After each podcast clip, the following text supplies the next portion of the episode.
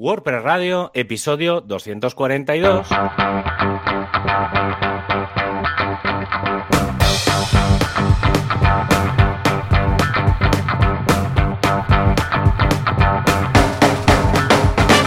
todo el mundo y bienvenidos a un programa más de este podcast, WordPress Radio, del 23 de febrero de 2022. Ya tenemos fecha para WordPress 6.0 y eso solo significa una cosa, prisas.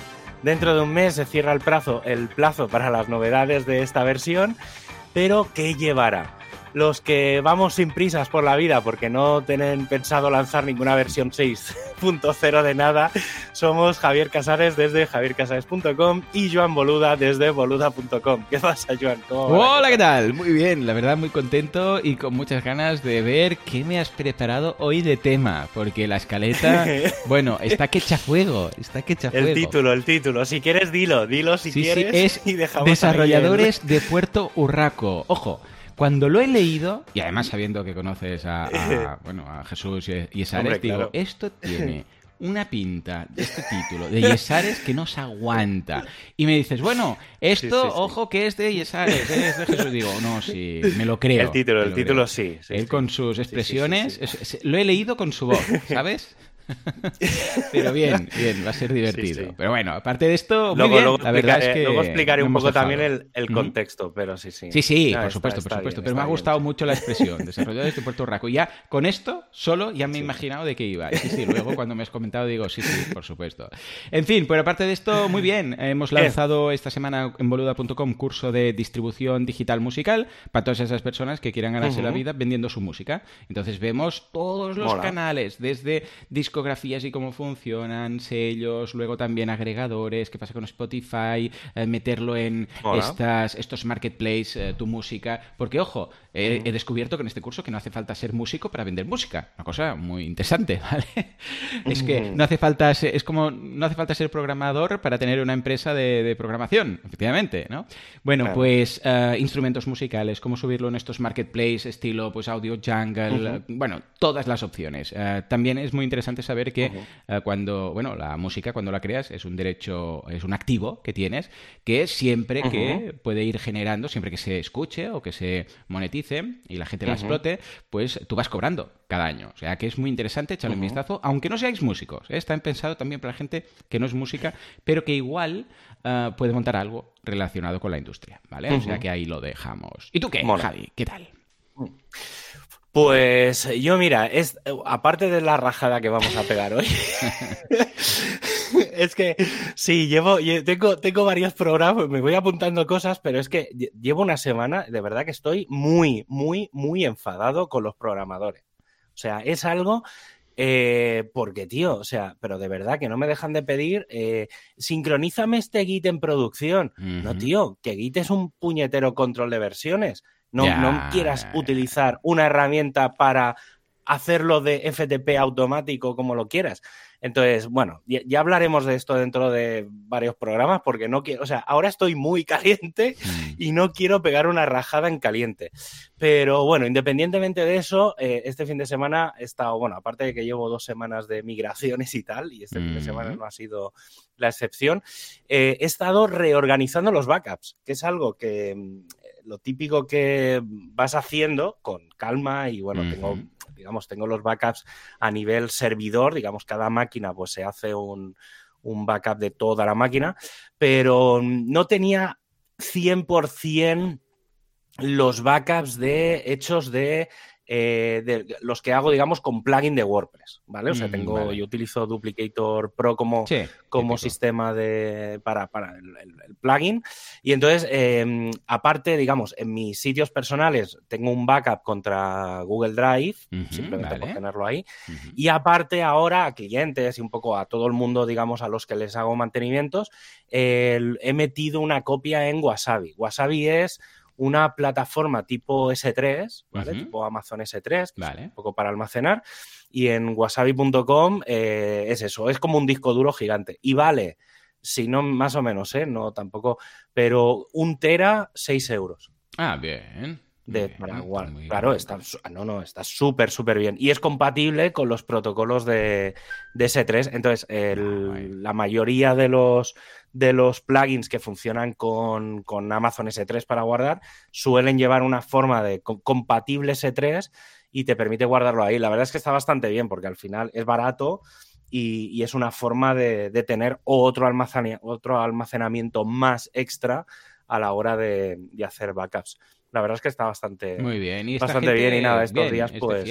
son potentes, lo digo para... Sí, sí, sí, son... son No, no, no, no, no, son, en realidad, son, mm, creo que la empresa está fundada por los creadores de S3. Ah, vale, es decir, por eso en realidad es, una, es, es, una copia de S3, pero 10 veces más barato. Sí, es como, sí, sí, sí. O sea, han reinventado la rueda pero, pero sí, sí, está basado, digamos, en, todo lo que es S3. Y además tienen, tienen un centro de datos en Europa, por lo tanto, pues cumples la, RGPD y toda esa mandanga. Y la verdad es que está bien. Y ya te digo, es bastante sencillo, te vas creando tus buckets. Eh, y a mí, por ejemplo, tienen cosas guays que es que te dan acceso SFTP o FTP. Oh, muy bien. Entonces, con Claro, entonces en, con cualquier cosa puedes acabar subiendo ficheros, ¿sabes? Entonces no tienes que no tienes que andar con, por ejemplo, si no tienes un software de estos de compatibilidad S3, eh, pues por ejemplo en eh, Plesk, que, tiene de serie, tiene un plugin para hacer backups, pero ese plugin solo te permite FTP. El resto de plugins, ah, la mayoría son de pago. Entonces, con este configuras el host, el usuario, la contraseña, cuatro mierdas, y automáticamente eso se va tragando. Y la verdad es que ya digo, es, es muy barato. Eso sí, te cobran como mínimo un tera. Vale. Es decir, tú tienes mínimo un tera. A partir de ahí ya vas pagando. Sí, pero bueno, tío, seis dólares es, de risa, ¿sabes? Qué guay, ¿eh? Pues le echaré un vistazo. Y nada, sí, sí. Pues sí, sí, está, si quieres nos vamos al patrocinador y empezamos a rajar. ¿Qué te parece? Sí. Bueno, noticias y rajamiento. Venga, vamos allá. Sí, efectivamente, y es que si hay alguien que no es un desarrollador de Puerto Rico o lo que queráis, es nuestro patrocinador, porque, hey, no es un hosting de Puerto Rico, es el hosting de los hostings, el hosting que usa Google, el hosting que, ojo, tiene las webs más rápidas, las webs más eficientes y las webs siempre arriba. Tiene soporte 24 horas al día, 25 si amplían en algún momento también y han dicho que sí. Tiene servicios tan interesantes como el sobredimensionamiento en caliente. O sea, que lleguen las visitas que lleguen, la web aguanta como una campeona, como los políticos. Ahí, que no se dan les puedes echar a los políticos toda la mierda que quieras, que aguantan los tíos. Pues SiteGround es lo mismo, pero bueno. ¿Vale? O sea, le puedes meter ahí de todo y el tío como aguanta, como aguanta. En fin, venga, va, Javi, ¿de qué vamos a hablar? Pues mira, uno de los dolores de cabeza más grandes a la hora de decidirte por un alojamiento es el de migrar tu sitio web. Oh, y SiteGround te lo pone fácil con su herramienta de migración. Es tan sencillo como instalar el plugin, configurarlo con un token que te dan en, su panel y darle un botón y ya está. Puedes migrar tantos sitios como quieras sin complicaciones y si necesitas un servicio especial porque tu sitio web es especial, puedes aprovechar su migración profesional en el que los ingenieros de SiteGround harán su trabajo por ti. Echar un vistazo en siteground.es.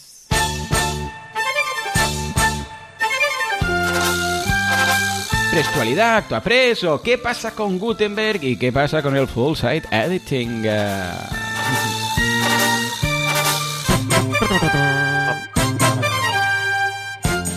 No sabes, Javi, la de gente que me está preguntando en soporte dónde está el, el editor de poner la cabecera, digo, el, el Fabicon, dónde está lo de el CSS ah, Sí, el otro día. Claro, como se lo han cargado todo. Mira, voy a, voy a adelantar. Pues voy a La gente ahora ya se había acostumbrado al personalizador. Era su amigo. Ya sabía dónde poner el logo, dónde poner el favicon, dónde poner el CSS personalizado. Y ahora le pues, dan a. Claro, han dicho, bueno, vamos a probar los temas nuevos, ¿no? Prueban 2022 y no encuentran nada. No es raro, ¿no? Claro, normal. Efectivamente.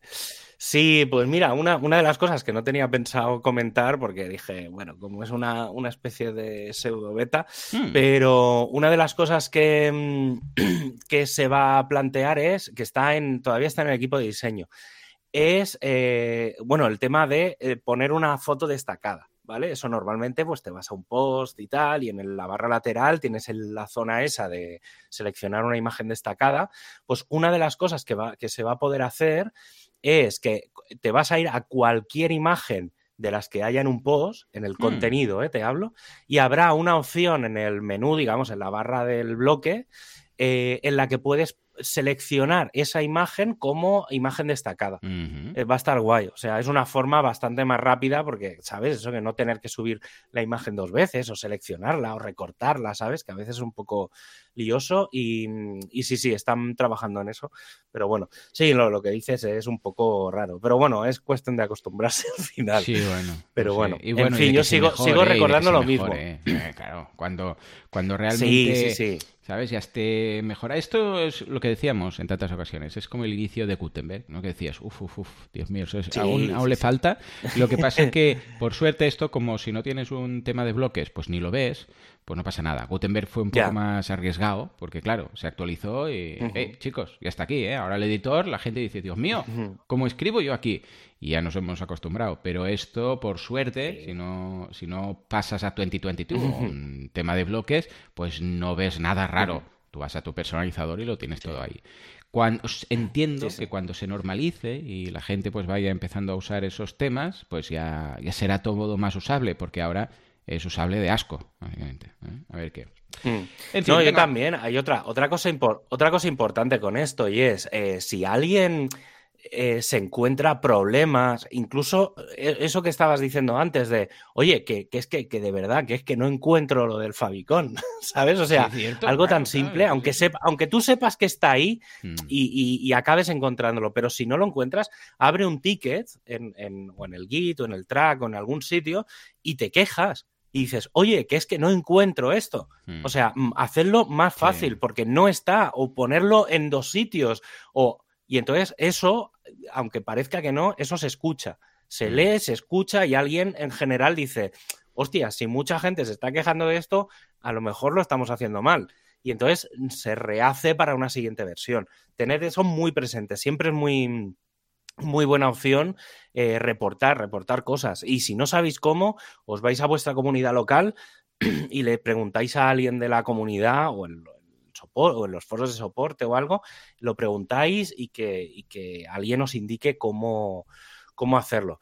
Pues mira, hablando de cambios también así, eh, esta semana se ha mm. lanzado la nueva versión de la página de noticias de WordPress, en wordpress.org barra news. Ahora la gente es, eh, ¿había una página de noticias de WordPress? Sí, sí.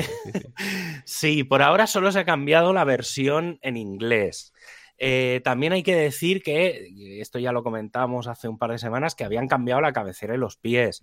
Eh, esto sí que ya lo han cambiado en todos sitios y que la habían hecho de ancho amplio, que han metido más opciones en el menú y tal, y que era un poco rara porque se ve el fondo negro con un azul un poco raro ahí y tal. Pero bueno, pues la nueva versión de la página de noticias se supone que es la base en la que se va a centrar toda la web nueva, eh, porque van a rehacer todo WordPress.org.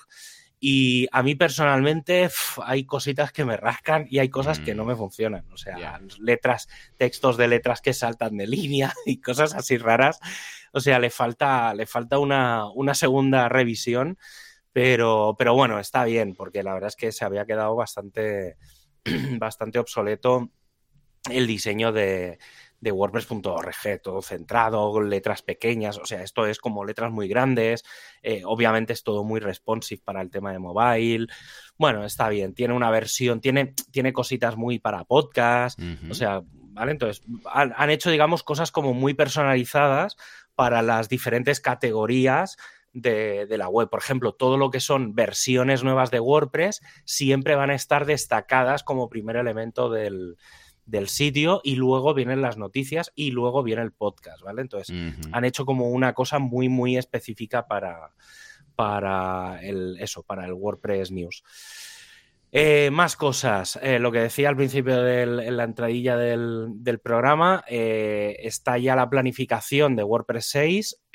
hace un par de semanas creo que comenté mm, un poco cuál era la idea de lo que se quiere meter dentro de WordPress 6, que tampoco es que sea nada, por eso no se saben las cosas de, de Gutenberg, que básicamente es mejorar un poco mejorar el editor y poco más, porque tampoco.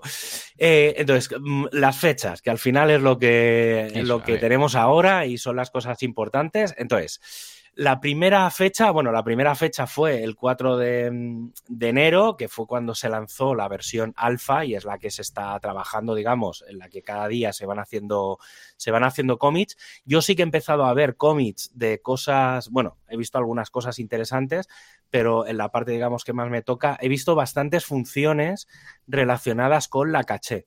¿Vale? Es algo que se va a mejorar seguramente en WordPress 6. Todo el tema de caché de objetos y demás, creo que va, a mejorar bastante. Entonces, el 29 de marzo, que es dentro de un mes y, una semana, o sea, cuatro o cinco semanas, eh, será el freeze, la congelación de mm, código de, de, WordPress. Más que, más que la congelación de código, va a ser la congelación de funcionalidades. Correcto. ¿Vale? Es decir, tenemos un mes para descubrir qué es lo que va a traer WordPress. Seguramente el 29 de marzo, a partir, digamos, de las primeras semanas de, abril, empezaremos a saber eh, ya con cierto detalle todas las cosas nuevas de, WordPress de WordPress 6. Eh, hay que recordar, y esto también importante, WordPress no funciona con versiones mayores y menores, ¿vale? Es decir, solo hay versión y parches. Entonces, no va a haber un gran, gran cambio entre la 5.9 y la 6. Es hmm. continuista. ¿Vale? Es decir, la 6 podría ser la 5.10, por así hmm. decirlo, pero no existen versiones 10 hmm. eh, de, de, versiones mayores. Entonces, es continuista, ¿eh? O sea, no, no, no os esperéis, lo digo por la gente. Sí, bueno, esto ya pasó cuando la 5, que fue, oh, la 5 tiene que ser no sé qué. Bueno, la 4, cuando se cambia de número, habitualmente es como, pero, oh, nos esperábamos algo súper grande, no sé qué, ¿no? Ya dijeron hace tiempo. No, no, no. Bueno, es que si coincide, pues coincide, pero que tampoco es porque cambiamos de dígito que vaya a ser aquí el, gran cambio de todo, ¿no? O sea que efectivamente. Sí, no, no, es, WordPress, digamos, no funciona con versiones semánticas en esta parte, en las versiones, digamos, en el punto final, sí, pero, pero esto no. Luego, el 12 de abril tendremos la primera beta, es decir, que a partir de ahí ya empezaremos a ver cositas. El 3 de mayo tendremos la release candidate. Eh, la idea es que haya tres o cuatro betas, la idea es que haya tres o cuatro release candidates, o sea, se va a seguir el modelo de WordPress 5.9 y no el de WordPress 5.8 o el que había previsto para la 5.9 inicial. Y si no falla nada, que más vale que no lo falle, el 24 de mayo tendremos la versión final, ¿vale? Es decir, el 24 de mayo por la tarde, por la tarde hora española, o sea, a las 20 horas UTC, por así decirlo, tendremos, tendremos WordPress 6.0. Hay que decir que el 2 y el 4 de junio, entre el 2 y el 4 de junio es la WordCamp Europe, es decir, que estamos hablando que 10 días después, una semana y poco después, eh, tendremos la WordCamp Europe. Entonces, esta versión se lanza específicamente para que la WordCamp Europe esté WordPress 6.0, básicamente. O sea, las fechas no eh, cuadran segurísimo. También tened en cuenta que WordCamp Europe va a ser presencial, la idea es que vayan entre 2 y 4 mil personas. Eh, la idea es que haya mucho Contributor Day, que haya mucha contribución y demás. Y yo creo que va un poco relacionado todo con, con eso. Pero bueno, mientras esperamos a WordPress 6, eh, tenemos WordPress 5.9. Y eh, el martes, no, el miércoles de la semana pasada, si no me equivoco, que cuando, cuando hicimos el programa de la semana pasada no estaba, o sea, ni había el post de planificación porque lo lanzaron como un rato antes, eh, se ha planificado ya WordPress 5.9.1. ¿vale? Si no falla nada, si no falla nada, eh, saldrá eh, el saldrá barra habrá salido eh, ayer por la tarde ¿vale? Estamos grabando martes por la mañana. En teoría, esta tarde sale la compilación de la 591, es decir, que cuando estéis escuchando este podcast, se supone que ya habrá salido WordPress 591. Lleva unos cuantos parches, no hay nada destacable todavía, al menos claro, con la RC no se ha visto, no han lanzado ningún parche de seguridad. No sé si lo lanzarán a última hora, porque obviamente estas cosas se tienen que lanzar en el último momento, pero pero bueno, parece una actualización que arregla cositas. Sí que es verdad que hay como, como 50 parches en el editor y 30 parches en el core, es decir, son bastantes cambios, pero hay muchos relacionados con, con digámoslo, experiencia de usuario. ¿Vale? Es decir, cositas que se han detectado del cambio de versión de, ay, mm, e, este texto se expone por encima del CSS, ¿sabes? este tipo De, mierdecitas que, digamos, no afectan a la operativa de trabajar, sino que son pequeños pequeños arreglos. Ya digo, ¿eh? Mm, yo no he escuchado nada relacionado con temas de seguridad ni con nada grave, pero obviamente eh, a lo mejor sale. Si sale algo, pues la semana que viene lo, lo comentaremos y si no, pues seguirnos por Twitter y por ahí, que pues yo iré publicando cosas. Y luego, em, Gutenberg 12.6, ¿vale? Como sabéis, el plugin de Gutenberg, pues cada dos semanas va lanzando una, una nueva versión y esta versión tiene algunas cositas interesantes, ¿vale? Obviamente todo esto va a salir en WordPress 6, pero bueno, hasta que llegue, pues si alguien necesita esta funcionalidad, pues que se instale Gutenberg con el riesgo que ello conlleva. Entonces, cosas que... Mm, WordPress 5.9. Eh, ya sabemos que Gutenberg pues no es muy aconsejable eh, tenerlo todo ahí mezclado, pero bueno yo ya sabes que desde la 5.8 así, 5.9 mm, ya no. Antes sí que yo era muy de usarlo, ahora, ahora me cuesta, ¿eh? No mm. sé si habrán cambiado cosas, pero, pero ha habido unas cuantas versiones que rompían todo.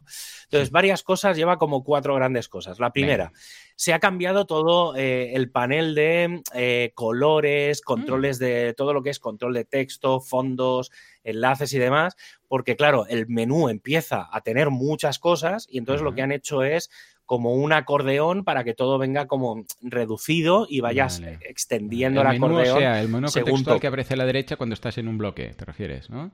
Que está ahora a colores, eh, sí, sí, sí, Claro, claro, ahí añadiendo, además cada vez hay más eh, plugins que añaden cosas en los em, propios bloques. Empiezan a no caber las cosas. Claro. Sí, sí, el otro día estaba Luego, trasteando con un eh, plugin que es para restricción de contenido y que se acopla en los bloques ya existentes. Entonces, claro, es otro extra. No es solo lo que lleva el bloque, sino plugins que añaden funcionalidades a bloques ya existentes. sí. Entonces, esto, mm, sí. el tema acordeón ya es, ya es necesario. Sí, sí. Está guay, está guay. Sí, sí pues que, llega un momento en el que no, no caben las cosas. Luego, han, se han Son incluido un poco las nuevas eh, metaboxes, dos nuevos... Eh, para entendernos, o sea, las metaboxes que teníamos que al final se podían plegar y tal. Sí, sí. El mismo concepto. Vale, vale, sigue, sigue. Sí, Sí, sí. Luego, se han añadido dos bloques. Eh, creo que además son, bueno, uno es obvio, que lo que no, yo pensaba que ya estaba, y el otro creo que es bastante interesante por, por, la por las posibilidades que ofrece. Uno es el botón de leer más. Vale. Que yo pensaba, ah, no estaba. Pensaba que estaba. No, supongo que eh, en el, claro, este, ese botón está pensado para el, para, el, editor del sitio. Ah, Entonces, vale. Eh, claro, y entonces, el, eh, claro, no, sé cómo estaría hecho, pero bueno, han añadido un leer más. Vale. Y, el otro bloque es la biografía del autor. Esto normalmente hay, claro, esto tiene mucha, mucho potencial, porque sí que es verdad que eh, cuando tú entras dentro de WordPress y tú, tienes tu perfil, en el perfil te pide que puedes poner tu enlace, puedes poner tu biografía, tienes el gravatar, tienes una serie de cosas que eso se rellena y, nunca, no se utiliza en ningún sitio, pero de forma nativa WordPress no lo, no lo no, los temas no lo usan, por, digamos, de forma nativa. Y sí que es verdad que hay algunos plugins que eh, te permiten debajo del contenido poner como el típico cajetín con la foto de la persona, con el texto. Lo tienen, o tienen un widget o un no sé qué de box, author box. Eh, claro. Pues eso va a venir de forma nativa con WordPress. Ah, muy bien. ¿Vale? Que, Estupendo, sí, sí, está sí. súper está súper bien. Claro, entonces todos los plugins y todo esto podrán atacar directamente contra la API de este bloque. es decir, Claro, podrás mucho mejor. mejorar. Que supuso Claro, que pillará el estará- gravatar del mail, si lo tiene, y luego la bio. Sí, claro, pillará lo claro, lo que venga. O sea, yo creo que lo que harán los plugins y demás es coger lo nativo que hay dentro del, de tu perfil de usuario, ¿vale? Pues, por ejemplo, el texto de la bio. Correcto. Y, por ejemplo, supongo que eh, el- los plugins lo que harán es, por ejemplo, añadir lista de enlaces de redes sociales. Te lo añadirán en tu perfil y luego eso se verá reflejado en el bloque. Pero, Vale. digamos, será una ampliación del bloque nativo. No sé, ¿eh? me lo invento. Si alguien quiere, que empiece a programar este plugin porque se me acaba de ocurrir, ¿eh? No. Luego, otra, mm, otra cosa que creo que es bastante interesante, sobre A todo ver. por a nivel de, de diseño, que es, eh, tú, por ejemplo, claro, ahora desde que está todo esto de los colores de- y demás, eh, tú, por ejemplo, podías tener un párrafo, un texto, y ah, yo qué sé, em, hola, ¿qué tal? Y el hola lo marcas en color azul. ¿Vale? Vale. Y tienes hola en azul y el qué tal en negro.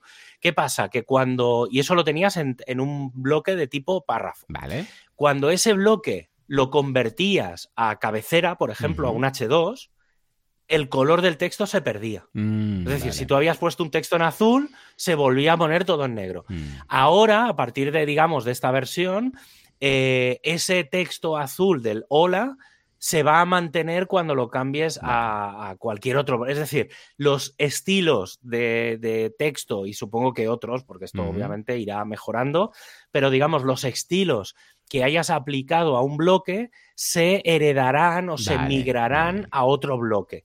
¿Vale? Entonces no perderás cambios visuales que hayas hecho. que Estupendo. tiene todo el sentido del mundo. Y luego, una cosa muy, muy, muy interesante, porque yo esto nos hemos peleado con algún plugin nosotros, que es el tema de los errores en Gutenberg. A ver. A ver, eh, me pongo un poco en situación, y esto seguramente alguno os lo hayáis encontrado, sobre todo cuando chocan plugins y mierdas, que es eh, lo típico que le das a guardar y te sale arriba una barrita roja que te dice, eh, no he podido guardar el JSON del no sé qué, ¿vale? Sí, el típico sí, mensaje sí, que sale arriba que dices, no entiendo nada, pero bueno. Eso, digamos, es ese tipo de mensajes de error en la, en la parte superior del- de la parte de edición solo pasaba en muy pocos casos, principalmente los relacionados con guardar. Es decir, cuando había algún problema para guardar, te salía ese mensaje. Pero cuando se rompía algún tipo de bloque o había alguna incompatibilidad dentro de cualquier otro elemento, no daba un error. Es decir, te, petaba todo, pero no había ningún, ningún sistema Vale. de control de errores. ¿Vale? Entonces lo que se ha hecho es tener como un sistema de catch para que cualquier error que dé JavaScript o el React a través del editor se pueda mostrar en esa misma barrita de error en la parte superior. Vale, de esa forma, vale. cualquier desarrollador de un plugin, de un bloque, de cualquier cosa que tenga que devolver un mensaje de error, a partir de ahora se va a poder hacer. ¿Vale? Esto es un tema que, que ya digo que es bastante gordo. Nosotros en el, con el WP Autotranslate nos pasaba, porque ¿qué pasa? Que claro, empiezas a. mm, eh, por ejemplo, lo que tú decías ahora de los metaboxes.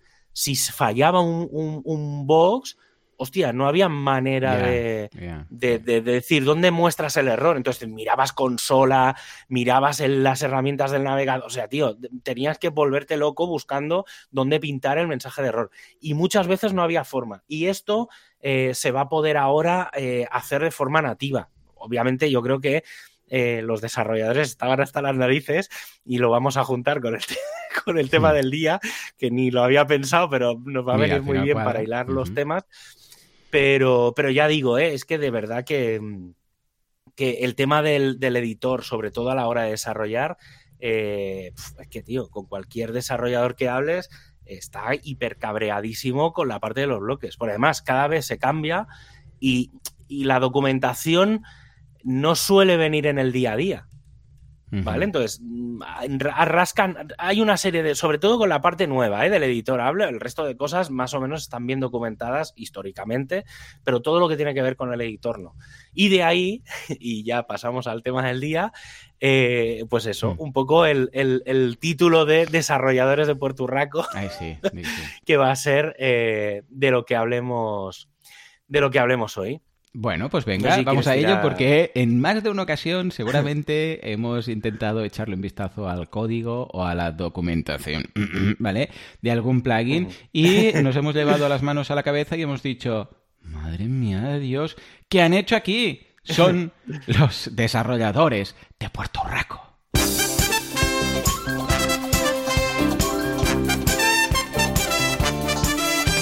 Bueno, bueno, bueno. A ver, Javi, Primero de todo, todos, sabemos que no todo el mundo usa las mejores buenas prácticas para el desarrollo de plugins. De hecho, no sería la primera vez que entramos en una instalación. No digo un plugin comercial, que también, pero yo me lo he encontrado muchas veces en una instalación de WordPress que entras, miras, ves que algo hay que falla, miras el functions PHP o miras un, si lo han hecho mínimamente bien, igual en un, en un plugin de funcionalidades o en un MView plugin y empiezas a ver ahí llamadas a la base de datos directas sin usar la query ni nada, o sea, cosas que, claro, WordPress pasa algo que está hecho en PHP y SQL. O sea, y esto quiere decir que no hace falta que uses ninguna de las funciones que WordPress te ofrece para hacer algo. Entonces, ¿qué pasa? Que a veces llega un desarrollador PHP, le dicen, hey, se tiene que hacer esto, y dice, vale, ¿dónde está aquí? Venga, mete ahí el código para adelante.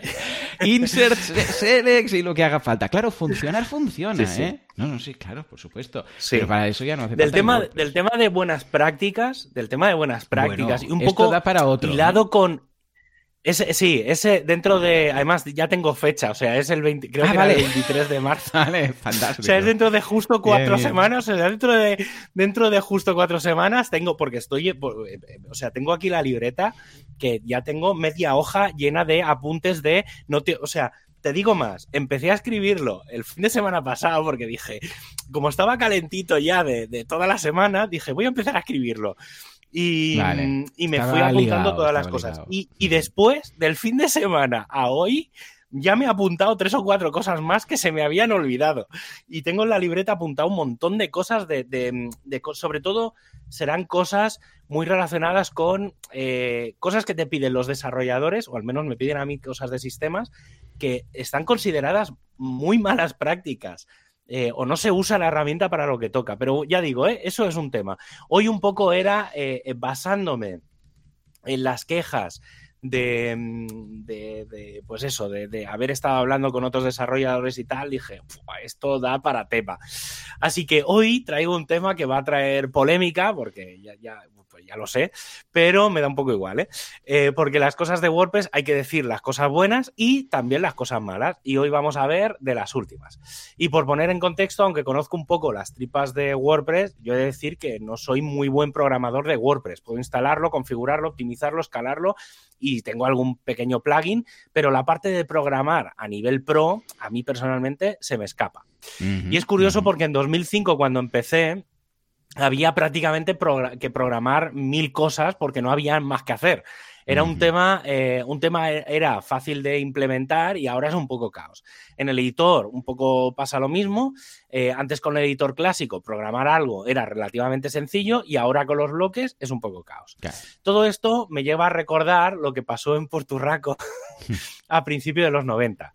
Si alguien no sabe de qué va, que lo busque en la Wikipedia. Solo voy a decir que la venganza de los programadores es muy traicionera y que no me extrañaría que algún día acabemos con un puerto urraco digital. Y si no saben de qué va, también les digo que juventud y vino tesoro, ¿eh? También. Pues eso eh, quiere decir que no son tan veteranos. Sí, sí, eso es verdad. Eh, así que hoy voy a hablar de programar en WordPress y más concretamente de cómo o dónde aprender a programar WordPress, algo que desde WordPress 5.0 se ha complicado un poco mucho. No conozco a ningún programador de WordPress que en los dos últimos años me haya dicho algo en plan, me ha trancado con esto de un plugin o de un bloque o de un tema o no hay manera de que funcione con la coletilla de qué frustración. y en parte tienen razón. Dejando de lado que el core de WordPress tenemos los plugins, que quizás sigue siendo lo más sencillo de gestionar, excepto cuando tratan con el editor, que es uno de los grandes follones. Y es que aunque Gutenberg, el plugin, hace que todo evolucione mucho cada dos semanas con una nueva versión, esas mejoras no se reflejan a la misma velocidad con la documentación. Hay que tener en cuenta que la documentación se hace sobre lo que va en el editor del core de WordPress, por lo que hasta que no se deciden qué versiones de Gutenberg se transponen al core, hmm. todo eso no se puede documentar.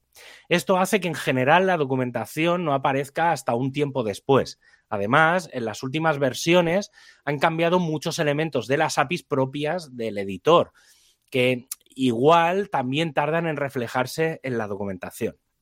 Lo otro que también tiene su miga es lo referente al frontal, a los temas, eh, y más con los bloques.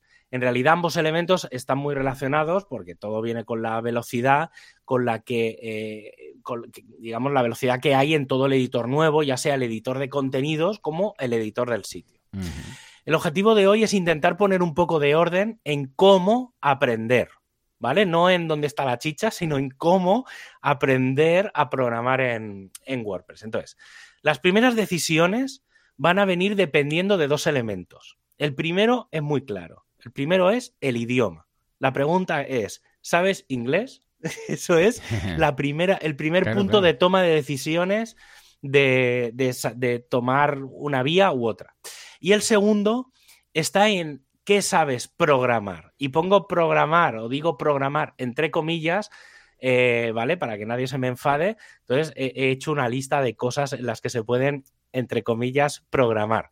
Por ejemplo, PHP, JavaScript, React, CSS, HTML, ¿vale? Ya remarco, ¿vale? No voy a, voy a presuponer que si sois programadores, el tema del inglés, al menos leer documentación técnica, está, está aprobado. Sea else, if y todas estas cosas, ¿no? Ya es algo, ya es algo. Sí, pero bueno, normalmente sí que es verdad que leer documentación, a mí me pasa, ¿eh? o sea, yo, por ejemplo, siempre lo he dicho, yo puedo dar una charla técnica con cierta facilidad improvisada, que ya me ha tocado alguna vez, pero tener a veces conversaciones improvisadas, ¿sabes? Que, hostia, no estás preparado y te choca. Entonces, pero bueno, normalmente leer documentación técnica a los técnicos nos suele ser algo bastante asumible y asequible.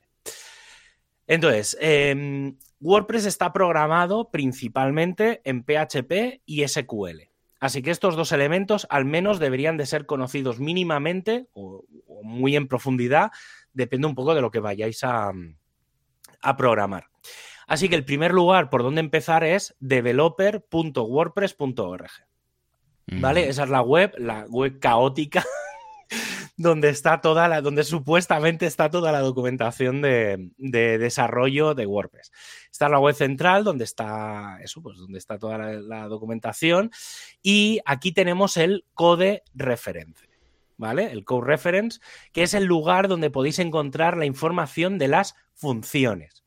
Lo malo es que ni nos podemos saber de memoria todas las funciones, ni tampoco están explicadas al completo, con muchísimo detalle qué hace cada función. A ver, hay algunas, no vamos a engañar, algunas que sí, por ejemplo el WP Query, que, pero incluso en algunas os podéis encontrar que tenéis que hacer experimentos. Ahí también vamos a encontrar las buenas prácticas para desarrollar con WordPress. Hay que tabular o poner espacios. Ahí tenéis la respuesta. No, voy a dar la respuesta yo. ¿eh?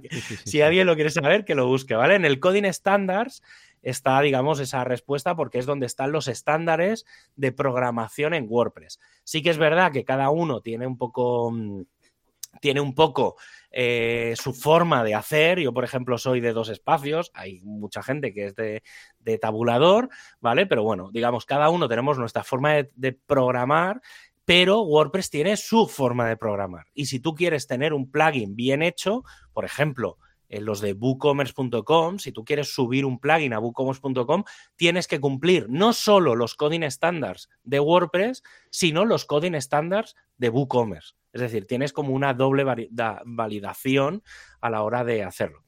Eh, pues eso, si queréis saber la respuesta de, de, lo de los tabuladores o los espacios, eh, ¿vale? La, yo me niego a darla y eh, porque entonces sí que vamos a tener un, un puerturraco. Em, otra de las cosas que os recomiendo, al menos conocer de oídas, es el funcionamiento de las APIs de WordPress. Y con API no pensemos en las típicas APIs de comunicación en plan API REST, ¿vale? No hablo de esas APIs, sino de las funciones internas de WordPress que dan soluciones a problemas concretos. Cómo conectar y hacer llamadas a la base de datos, cómo gestionar un shortcode o cómo gestionar los transient, ¿vale? Eso funciona por APIs. Digamos que es aprender a cómo usar de forma nativa el núcleo de WordPress. Esto es quizá lo más importante si queremos hacer cosas muy escalables. A partir de aquí tenemos tres vías que también están en ese lugar. Bloques, plugins y temas. ¿Vale? Hasta ahora hemos estado hablando un poco, digamos, de las cosas más genéricas, pero luego tenemos, digamos, como tres secciones específicas. Por ejemplo, para programar bloques necesitaremos conocer un poco de Node y NPM, porque vas a tener que montarte un entorno de desarrollo que no es el habitual de WordPress. ¿Vale? Si no conoces el funcionamiento de Node y NPM, vas a tener una curva de aprendizaje un poco más grande de la que habitualmente hay o había para otros elementos de WordPress. Saber JavaScript también es casi una obligación porque hay JSON por todos lados. Pero no todo es negativo, que conste. Eh, hay plugins y herramientas base que son clave para usar eh, como inicio de cualquier desarrollo y que se pueden usar como ficheros mínimos a partir de los cuales construir. Lo bueno o malo es construir bloques. Eh, bueno, lo bueno de construir bloques es Gutenberg, el, plugin, ¿eh? Hablo. Y es eh, que como desarrollador tienes dos estrategias. La primera es la de dar soporte solo al editor que viene con WordPress, es decir, el estándar y estable, o ir detrás de las versiones RC del plugin Gutenberg para validar que no explota tu bloque, ¿vale? Tu bloque o tu plugin. Y digo bien, las versiones RC de un plugin que ya de por sí es experimental. Pero es que he visto en mil ocasiones que plugins grandes, como los típicos de SEO, tanto Yoast como RankMath, se dan de tortas con las versiones que se van lanzando de Gutenberg. Que esa es una de las razones por las que yo dejé de utilizar el plugin de Gutenberg. Y es tener versión de Gutenberg nueva durante dos días y no poder guardar contenido. ¿Vale? Y al cabo de ese tiempo, versión nueva del plugin de turno que se ha de adaptar a una versión experimental de una cosa que en general no tiene nadie en su editor. Es complejo, es comprensible, pero personalmente no sé si es la mejor estrategia.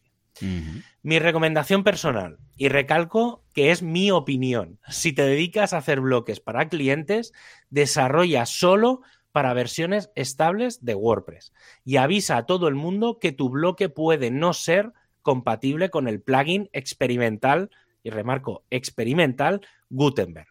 Yo estaba a punto de hacer un puerturraco en los dos o tres plugins de SEO que se están pasando, sí, los que he dicho, eh, ¿vale? Los dos o tres, ¿vale? Porque Yoast, RankMath, All-in-One, o sea, todos estos dan por saco si tienes instalado el, plugin de, de Gutenberg. Si nos vamos al asunto de los themes, aquí ya hay otra, hay que tomar nota de otra gran decisión antes de mm. empezar. Vas a desarrollar un tema de bloques, uno universal, uno híbrido o uno clásico. Vale. A ver, que nadie se ponga nervioso. Si vas a ponerte a aprender a programar por primera vez eh, en los temas, mi recomendación es que te vayas directamente a los temas de bloques, con la posibilidad de extenderlo a un tema universal, que es un tema de bloques con personalizador, esto ya lo hablamos hace unos cuantos programas.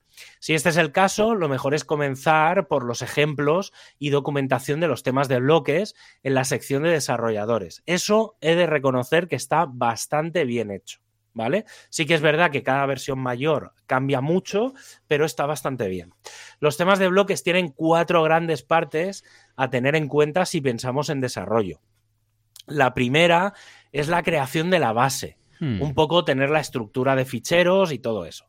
Esto en realidad lo encontraréis en muchos ejemplos o en los empty theme que ya hay por ahí, que son los temas, entre comillas, sin diseño, pero que incluyen los cuatro ficheros de ejemplo base para comenzar. ¿Vale? Si queréis empezar a desarrollar temas, lo mejor es eh, el propio equipo de desarrollo de temas, los que hacen los 20 algo, tienen varios temas de ejemplo y tienen uno que se llama Empty Theme.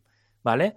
Eh, que con ese, además, ese es de un tema de bloques, ¿vale? Entonces, ese os puede servir de base para, mm, para desarrollar temas. Y aquí viene la segunda parte, que quizá es lo más importante de estos temas, las plantillas y las partes. La gracia de los temas de bloques no es el tema en sí, sino todas esas plantillas que vamos a poder incluir de forma sencilla para que los usuarios no tengan que hacer prácticamente nada una plantilla de contactar, de quiénes somos, de ficha de producto para WooCommerce, la de la página principal, el listado de contenidos del blog, una landing page. Las posibilidades son ilimitadas y, por supuesto, las partes, que podrían ser simplemente la zona del formulario de contacto pues, que se pueda incluir en varias partes del sitio. La tercera parte va a ser aprender un poco de estilo. Los temas de bloques incluyen el famoso theme.json, un fichero JSON en el que podemos crear muchas variaciones de colores, tipografías, espaciados, plantillas, partes y demás cosas. A vueltas con lo mismo. Esto cambia mucho con el plugin Gutenberg, por lo que, de nuevo, tendremos que estar muy atentos con los cambios en la parte de los bloques. Y con esto llega la última de las partes en cuanto a themes la paleta de colores, la paleta de tamaños de letra, cómo se deben comportar los embeds, los estilos en el frontal, vayamos a poner un fondo azul con un texto verde que nos hagan, y ahí, también, ahí sí que soy yo el que hago un puerturraco. Eh, y por supuesto, cómo van a interactuar los bloques que vienen con WordPress con vuestro tema. He de decir que esta parte es una de las que más de las que tiene más negocio dentro del mundillo WordPress en cuanto a temas. Al hacer un tema base y meter la mayor cantidad de templates, partes y variations, porque básicamente la idea es que cualquier inútil en lo diseñil, como yo, pueda irse al tema, elegir las pantallas que ya vienen por defecto, elegir una variación de estilos y colores y para adelante. ¿Vale? Facilito, que no sé, que si no me liáis y yo no sé usarlo. Y para acabar con cosas que se pueden aprender, tenemos los plugins. De nuevo, mi recomendación personal con los plugins va en dos líneas. La primera de ellas es que consigáis haceros con vuestra propia plantilla base para la creación de un plugin. Hay por ahí, las podéis usar, pero recomiendo una vuestra en la que os sintáis cómodos y que incluya los elementos bases de cualquier plugin, como por ejemplo los elementos de seguridad ya de forma nativa y sobre todo ningún plugin sin su nonce ¿vale? Los que sepáis de qué va, y si no, buscáis WordPress nonce, ¿vale? Tal y como suena, como 11, pero con una N delante, nonce, ¿vale? Esto es básico.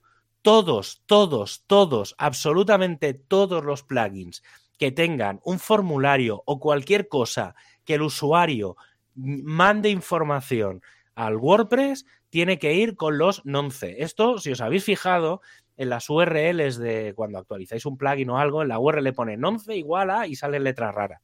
Esto es un, sistema de seguridad para que solo puedas ejecutar un formulario una vez con un código concreto. ¿Vale? Es un tema de seguridad que debería de venir en todos, absolutamente todos los plugins. ¿Vale? Incluso te los tiran para atrás y no los llevan.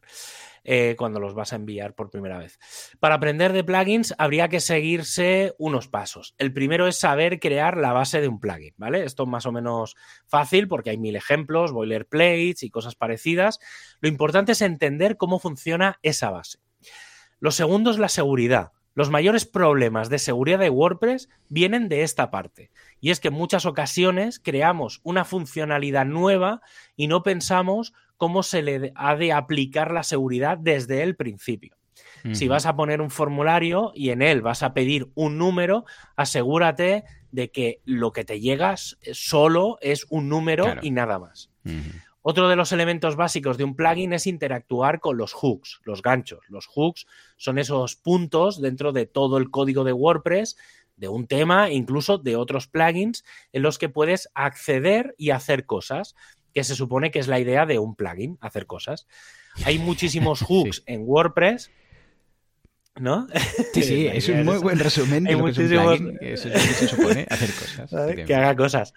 Eh, hay muchísimos hooks en WordPress y de ahí que sea importante conocer la referencia que comentaba al principio del todo, porque ahí están los que vienen con WordPress aunque deberás buscar otros hooks en temas o plugins, que ahí es donde es más complicado porque no suelen estar muy documentados. Ahí los plugins gordos sí. Lo siguiente a la hora de programar un plugin es cómo interactuar con las diferentes partes del panel de administración y otras herramientas. Llámese menús del panel, shortcodes, ajustes, metadatos, custom post types, taxonomías, usuarios. Y, estoy seguro de que me he dejado algo. ¿eh?